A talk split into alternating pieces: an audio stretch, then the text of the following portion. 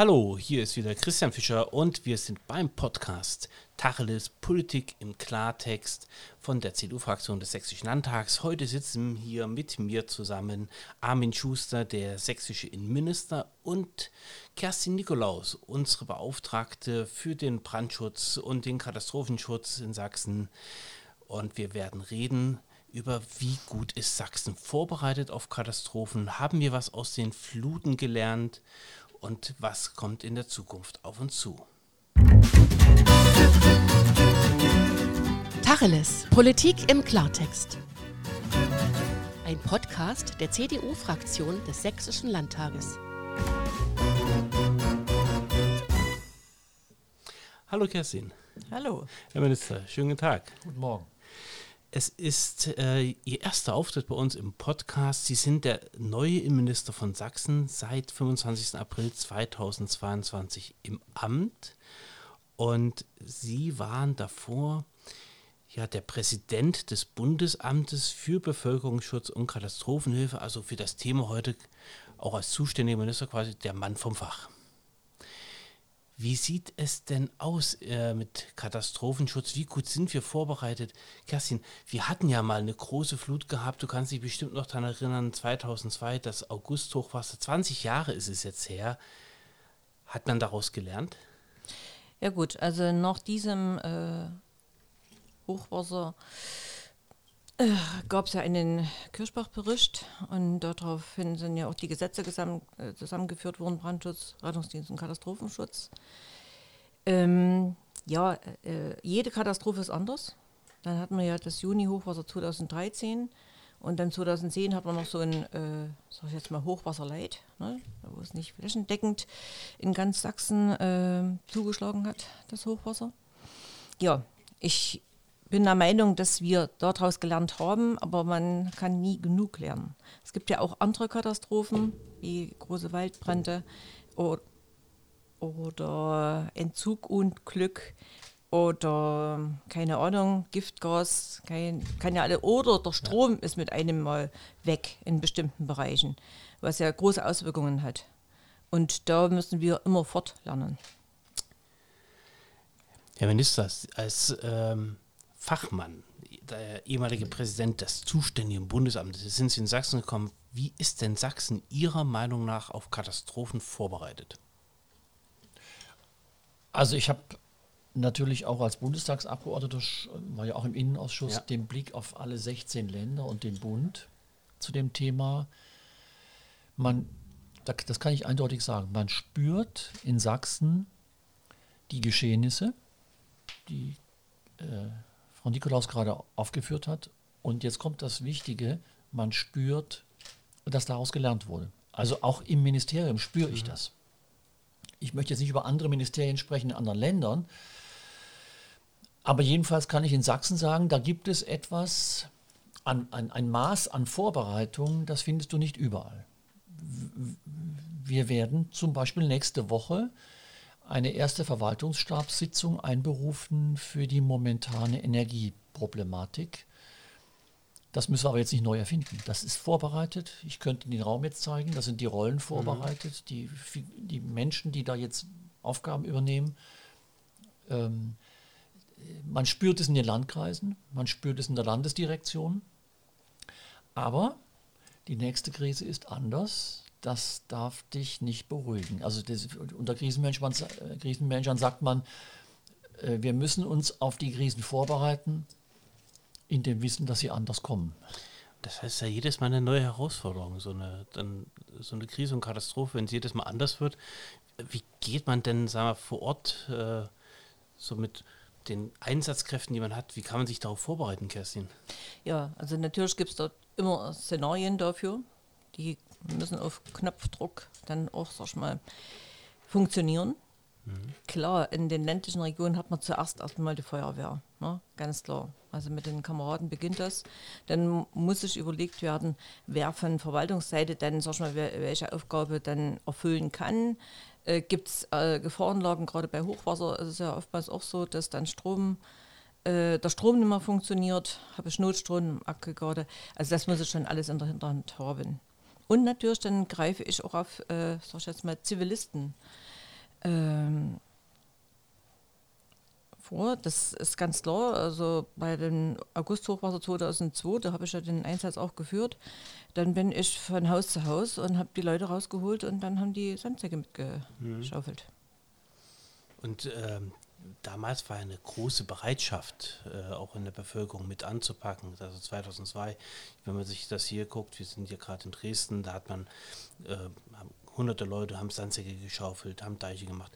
Ähm, brauchen wir dieses Miteinander bei so einem äh, so einem Schadensfall, bei so einer Krise oder können wir uns einfach auf, auf sagen wir, die ausgebildeten Fachkräfte verlassen? Nein, das reicht auf, in keinem Falle. Das haben wir jetzt mit der Novellierung des Gesetzes auch nochmal äh, richtig stellen, dass der Versicherungsschutz auch gewährleistet ist, mhm. wenn die Leute es auch hier mit anpacken. Das heißt, wenn jemand Sandsäcke schaufelt und passiert ein Unfall, dass er dann halt auch abgesichert ist. Ja, das ist ja unbedingt notwendig. Wir haben eigentlich eher ein, ein positives Problem. Mhm. Also heute jährt sich ja leider äh, diese furchtbare Katastrophe aus dem Ahrtal, ja. aus Nordrhein-Westfalen. Ähm, wir haben ein, eine unglaublich positive Erfahrung gemacht jetzt in den letzten Krisen. Du musst gar nicht mehr klingeln, wie Frau Nikolaus gerade mhm. gesagt hat. Das, ich sage mal bewusst, das Heer an Spontanhelfenden, darauf sind wir eigentlich gar nicht gut genug vorbereitet gewesen. Mhm. Das hat sogar in dem Einsatz selber für Komplikationen gesorgt. Ähm, das ist in unserem neuen Gesetzentwurf für das äh, Brandschutz, Rettungsdienst und Katastrophenschutzgesetz mhm. extra vorgesehen. Die Frage, wie gehen wir mit Spontanhelfenden ja. um? Zum Glück haben wir dieses äh, äh, komfortable Problem, was wir jetzt lösen müssen. Ähm, und äh, das, hat das, das hat das Ahrtal oder äh, welche Fälle auch immer gezeigt. Das ohne das geht es nicht. Der, würde der Staat für den Eventualfall oder würden die Ehrenamtsorganisationen mhm. für den Eventualfall so viel äh, personelle Ressourcen vorhalten müssen, das wäre nicht leistbar, auch nicht ja. finanzierbar. Beim ATA, wenn wir gerade dabei sind, äh, haben die ja auch einen Bericht gemacht für die Staatsregierung und äh, versucht auch dort, wie, ähnlich wie damals hier beim Hochwasser in, in Sachsen oder bei den Hochwassern in Sachsen, ja Lehren rauszuziehen. Und eine Lehre und eins sagt dieser Bericht, eine Empfehlung, dass man Landesämter für Katastrophenschutz gründen sollte. Ähm, was sagen Sie dazu?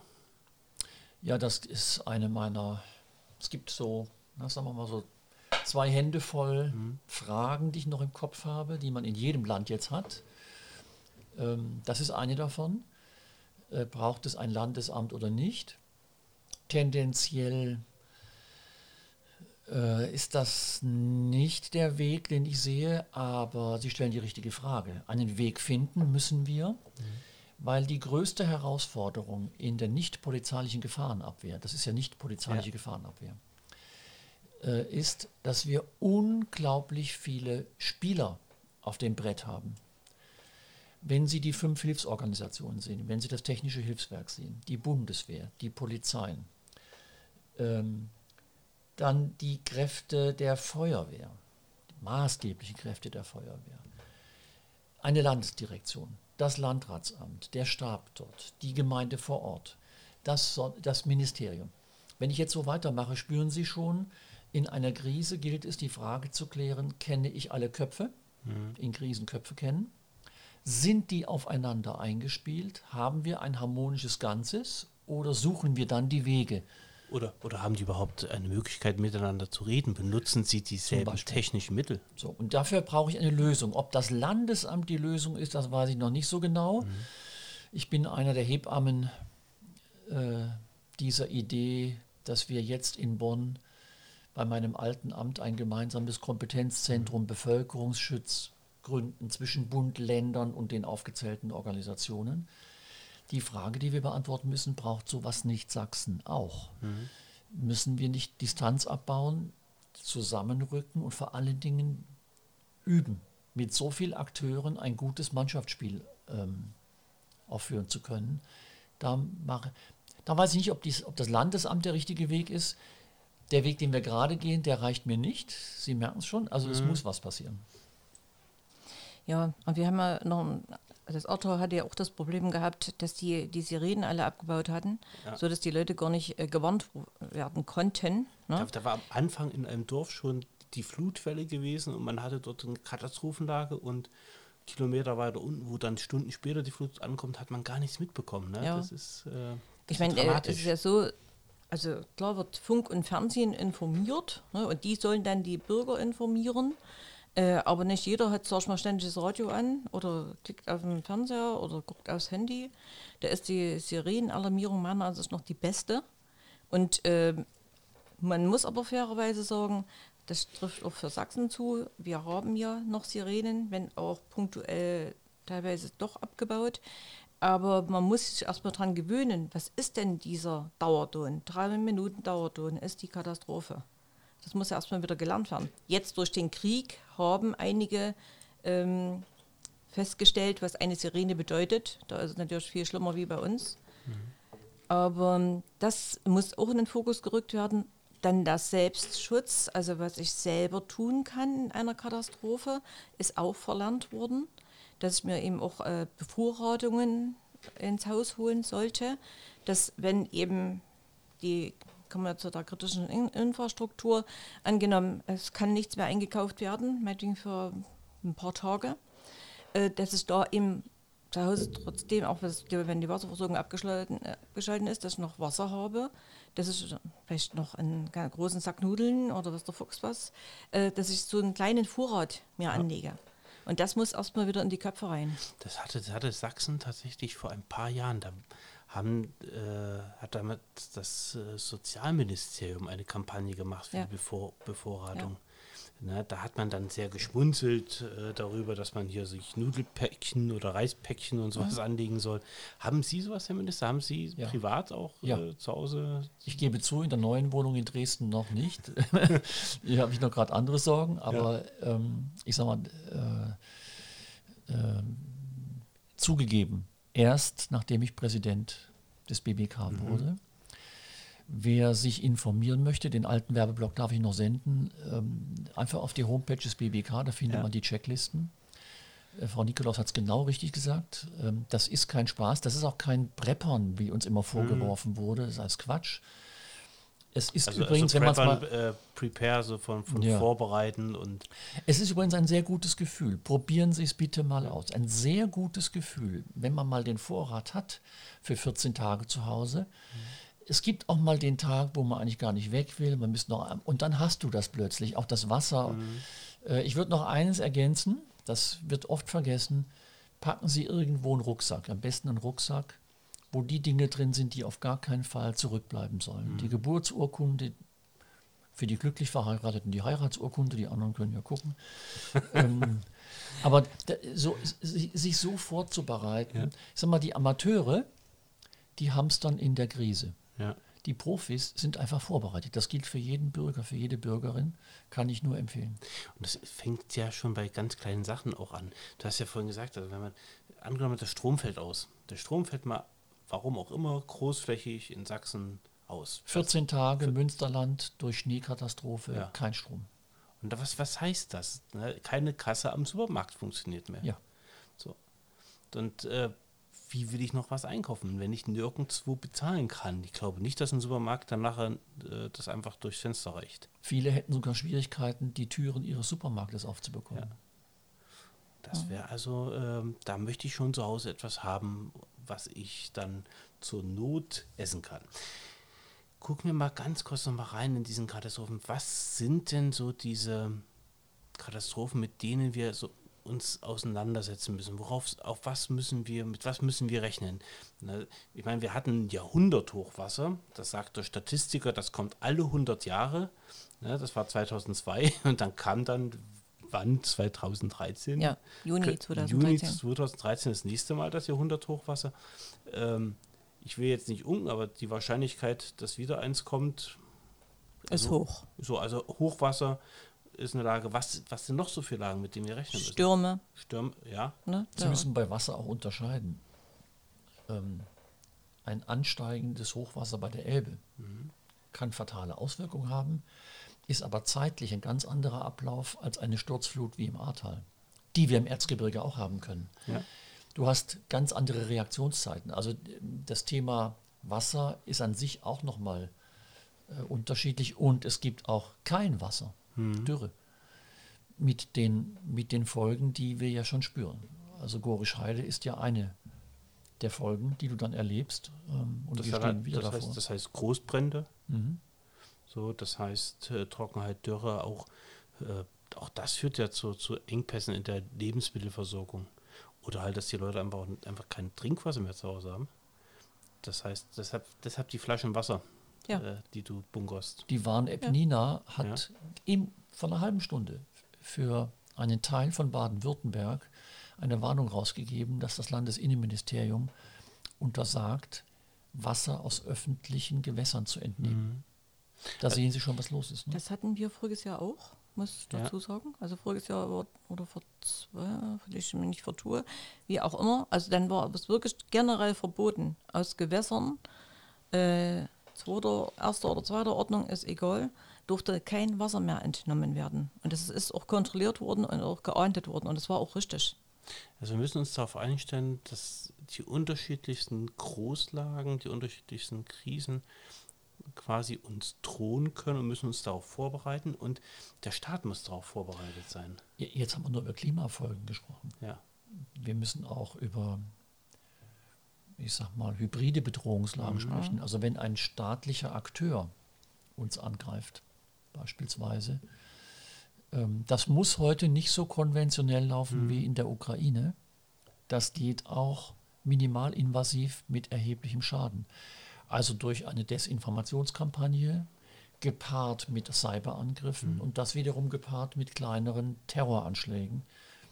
Ähm, das nennt man hybride mhm. ähm, Bedrohungslage. Da würde das Thema Blackout eine große Rolle ja. spielen. Ähm, ich sag mal, wir haben eine Fußball-Europameisterschaft mit dem Spielort Leipzig 2024. Darauf bereiten wir uns vor. Das sind potenzielle äh, Ziele, mhm. auch für Terroristen. Da könnten chemisch, biologisch, radioaktiv oder nukleare Gefahren drohen. Auch darauf müssen wir uns vorbereiten. Also das gesamte Thema, ich nenne es mal Bevölkerungsschutz, das ist Bevölkerungsschutz, mhm. die Summe aus Katastrophenschutz und Zivilschutz, äh, ist groß. Da muss Staat sich vorbereiten? Sie haben ja vorhin am Anfang haben Sie ja erzählt, dass Sie jetzt eine, eine Art äh, Stabsübung planen äh, mit Akteuren. Ähm, das heißt, äh, da müssen auch alle mal so, so Trockenübungen machen. Und ähm, müssen wir das intensivieren? Müssen es mehr werden? Ähm, das ist schon eine rhetorische Frage mittlerweile, weil den Druck spüren alle und der Wunsch, mehr zu üben, war noch nie so groß. Ich komme ja aus einer Zeit und aus einem Amt, wo wir bundesweite Großschadensübungen gemacht haben. Lükex nennen die sich. Da haben wir Pandemie gespielt. Da haben wir übrigens eine Gasmangellage gespielt. In den rosigen Zeiten. Sie mhm. ahnen, was mit den Ergebnissen passiert ist. Das wäre heute so nicht mehr. Ich weiß, dass Landrätinnen und Landräte das stark nachfragen, auch jetzt viel stärker fragen, wie können wir uns besser vorbereiten, wie können wir besser üben. Und heute gibt es Kritik daran, dass die aktuelle Lükex-Übung, die dieses Jahr stattfinden sollte, äh, verschoben wurde, weil die, die üben müssen, gerade schon im Einsatz sind. Also ein Manöver mhm. im Einsatz ist halt schwer, deswegen verstehe ja. ich diese Verschiebung. Aber dass es Kritik daran gibt, ist ein gutes Zeichen. Die Leute wollen üben. Aber wenn man insgesamt guckt, dass alles was der Staat hier an, an, an Leistung bringt, kostet Geld. Wer zahlt das? Wer, wer, wer, zahlt für den Katastrophenschutz, den Bevölkerungsschutz? Wer ist zuständig? Bund, Land, Kommune? Na, oben drüber ist der Bund, dann kommt der Freistaat.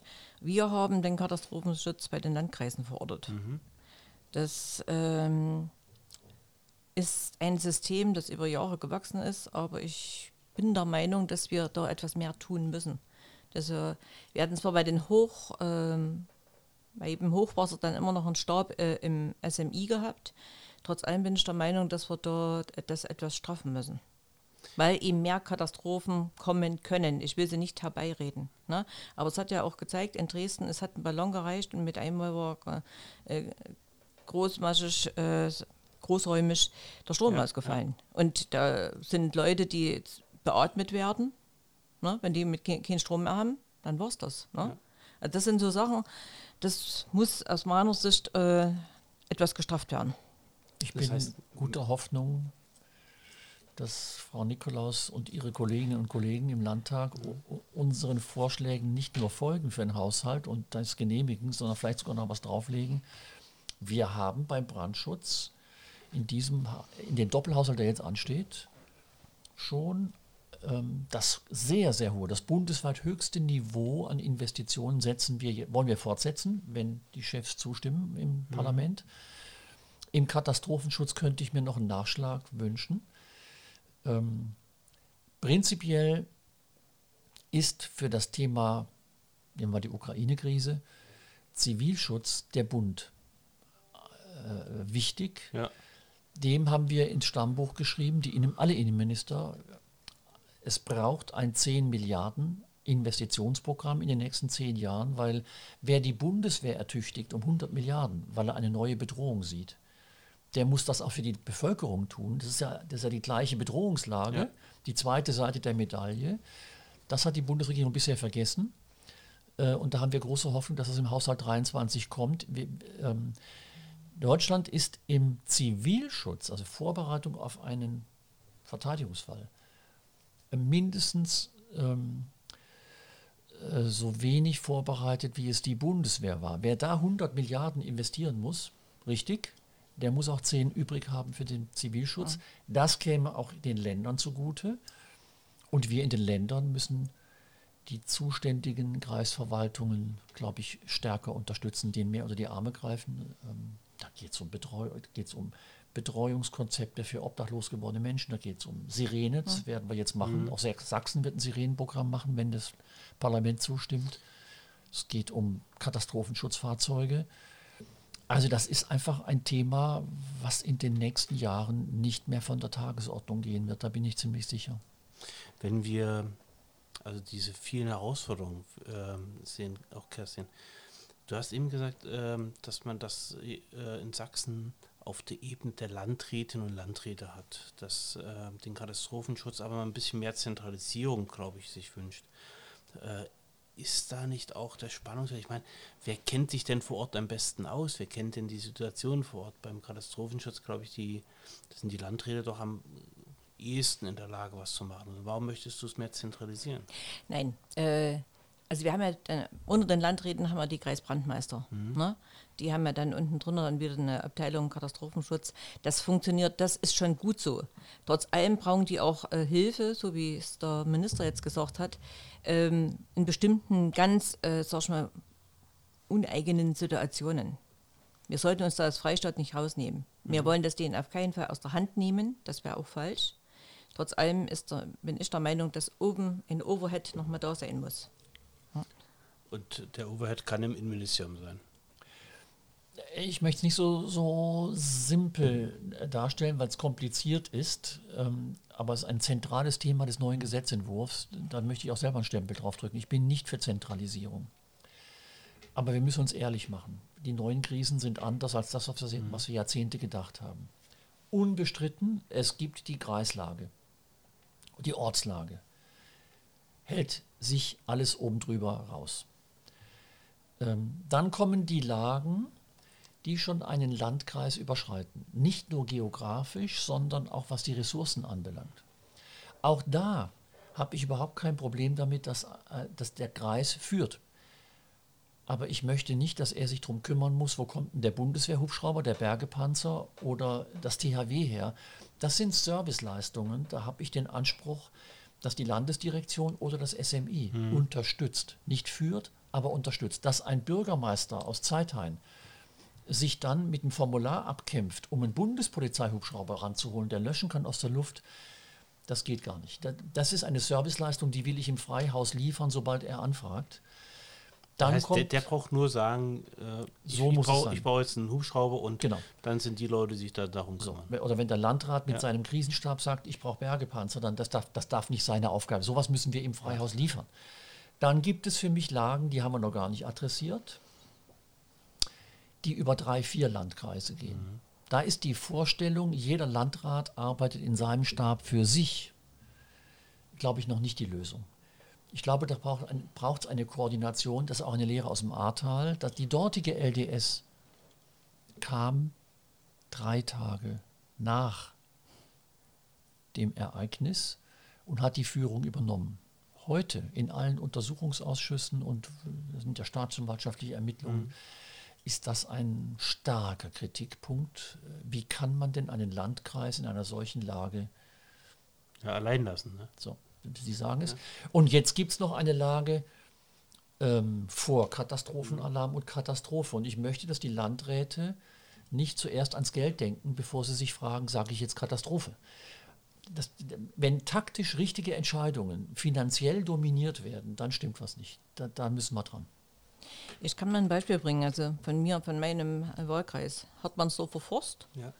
Das Landkreis Zwickau, Landkreis Erzgebirge und der Vogtlandlandkreis. Also wenn dort diese 2000 Hektar in Brand kämen, da würden sich erstmal alle, also übertrieben, ne, komisch angucken, aber es wären drei Landkreise. Und dann wird es kompliziert, so wie der Minister das so rausgeführt hat jetzt. Ne? Wer, wer bestellt was? Wer muss dann was bezahlen? Wer muss es bezahlen, genau. Das so, und das wollen wir ja auch mit dem Gesetz, mit der Novelle klarstellen also und klären. Dann das lassen wir noch über die BRKG-Novelle, so heißt das ja. Was, was ist eigentlich BRKG? Der Brandschutz, Brandschutz, Rettungsdienst und Katastrophenschutz. Und das ist ein Gesetz und das wollt ihr neu machen. Warum? Weil da einige äh, Sachen gerade gerichtet werden müssen. Auch was den Brandschutz betrifft, auch Rettungsdienst sind äh, dort wesentliche Veränderungen geplant und auch im Katastrophenschutz. Das, was wir jetzt schon ausgeführt haben, was wir uns vorstellen. Und dazu gehört eben auch die Großschadenslage. Das äh, ist eben nicht die Katastrophe, aber die Großschadenslage kann eintreten, wie äh, voriges Jahr im Juni oder was dieses Jahr, ähm, also auf jeden Fall punktuelles Hochwasser mhm. in den Landkreisen. Punktuelles. Aber eben wirklich verheerend, als wenn eine Katastrophe, sag ich mal, eingetreten wäre. Aber es ist kein Katastrophenalarm gegeben worden, weil es nicht flächendeckend war. Auch hier brauchen wir Regelungen, dass die vor Ort nicht alleine dastehen. Und wie ist das jetzt geplant mit der Novelle dieses Gesetzes? Was, wann soll das im Landtag äh, beschlossen werden? Was ist euer Ziel? Also das Kabinett hat es ja schon einmal beschlossen. Es ist ein Anhörungsprozess. Im September soll der abgeschlossen werden. Dann gibt es eine zweite Kabinettsbefassung. Dann kommt es zu uns in den Landtag. Und dann werden wir nochmal eine große Anhörung dazu durchführen. Wenn wir gucken, welche Veränderungsbedarfe es dort dann noch gibt, äh, dann wird es Änderungsanträge geben. Davon gehe ich jetzt mal aus. Und dann äh, wird es vom Landtag beschlossen. Und das ist quasi eines auch für dich der, der großen Gesetzesvorhaben, die jetzt noch äh, vor uns liegen. Ja, in jedem Falle. Ja. Wenn ich jetzt äh, mal Revue passieren lasse, Herr Minister, liebe Kerstin, wir haben jetzt über Katastrophen und Krisen gesprochen, hat man dann überhaupt noch den Mut, früh aufzustehen und aus dem Haus zu gehen, wenn man weiß, es können uns die und die Katastrophen, das kann das passieren, die Großschadenslage, der Stromausfall, die Flut und alles, was kommen kann. Wenn man sich so intensiv wie Sie beruflich mit Katastrophen und Krisen beschäftigt, ähm, wie geht man denn dann damit um? Wie kann man dann frohen Mutes aus dem Haus gehen? Ich hätte fast gesagt, nicht so wie Herr Habeck es gerade macht, ähm, mit diesem apokalyptischen Fatalisieren. Ja. Ähm, für mich gilt der Satz, Krise ist eigentlich ein produktiver Zustand. Du musst dem aber den Beigeschmack des Desasters nehmen. Mhm. Also ich sag mal, die, die, die Menschen, die Krisenmanager sind. Das sind unsere Feuerwehrleute, das sind unsere Hilfsorganisationen, die Polizisten und so weiter. Das glauben Sie jetzt vielleicht nicht, aber die, die würden sich furchtbar langweilen den Tag über, wenn, wenn nichts passieren würde. Die sind da gar nicht so apokalyptisch. Äh, sie fordern einfach professionelles Management. Mhm. Und das wollen wir mit diesem Gesetz auch erzeugen. Das heißt, ich gehe morgens also dieses ständige, jetzt in der jetzigen Krise, zieht dann äh, halt schon mal den zweiten Pullover bereit und dreh die Heizung und es kommt alles ganz schlimm. Das ist kein Krisenmanagement. Mhm. Das, das, ist Panik. Das ist pa Panik machen. Ja. Ähm, ich fände es sehr segensreich, ja. wenn wir, wie das RKI bei Corona, jetzt schöne Szenarien, Modelle äh, Hypothesen kriegen würden, mit denen wir uns perfekt vorbereiten können. Das wäre Aufgabe der Bundesnetzagentur. Von denen hören wir jetzt aber nur, äh, wie hoch die Gasrechnung werden wird und dass man sich einen zweiten Pullover bereitlegt. Das, das Niveau, das ist jetzt desasterhaft. Das ist deswegen nochmal, äh, Krise ist ein konstruktiver Zustand. Du musst ihm nur den Beigeschmack des Desasters nehmen. Dem ist fast, fast nichts hinzuzufügen. Und ich sage sag jetzt mal als Feuerwehrfrau, du müsstest ja jeden Tag Angst haben, dass irgendein Einsatz kommt und da kann nicht bewältigt werden. Aber dafür tritt man ja nicht an. Man muss das, was äh, man gelernt hat, geübt hat, in den jeweiligen Bereichen einfach zur Anwendung bringen. Und dann klappt das auch. Ich nehme für mich mit, äh, wir können mutig und frohen Mutes aus dem Haus gehen. Und ich kann ähm, für mich auch noch mitnehmen, ich bereite mich etwas vor na, ein, ein, ein bisschen zu Hause an, an Nudeln und Wasser und ähnlichen Sachen äh, und werde nochmal auf der Seite des Bundesamtes gucken, was empfohlen wird. Und ein letzter Tipp, sei mir erlaubt. Ja. Versuchen Sie mal abends mit Ihrer Partnerin oder dem Partner ein äh, Dinner zu machen mit Essen, das Sie ohne Strom gekocht haben. Ist ein Mordspaß, ähm, aber man hat es auch schon mal geübt. Jetzt überlege ich, wie kriege ich Nudeln ohne Strom. Auch, da, auch dafür hat das BBK ein Kochbuch. Kochen ja? ohne Strom. Ja, ich habe ich, ich hab, ich hab das während meiner Zeit, meiner aktiven Zeit bei der Bundeswehr oft genug gemacht im Biwak.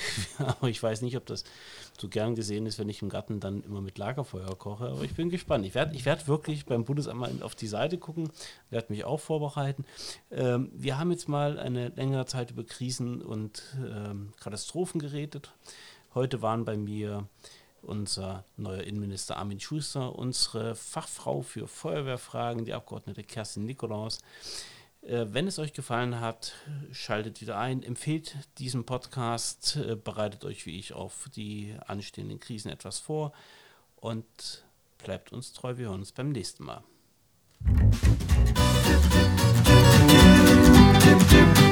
Musik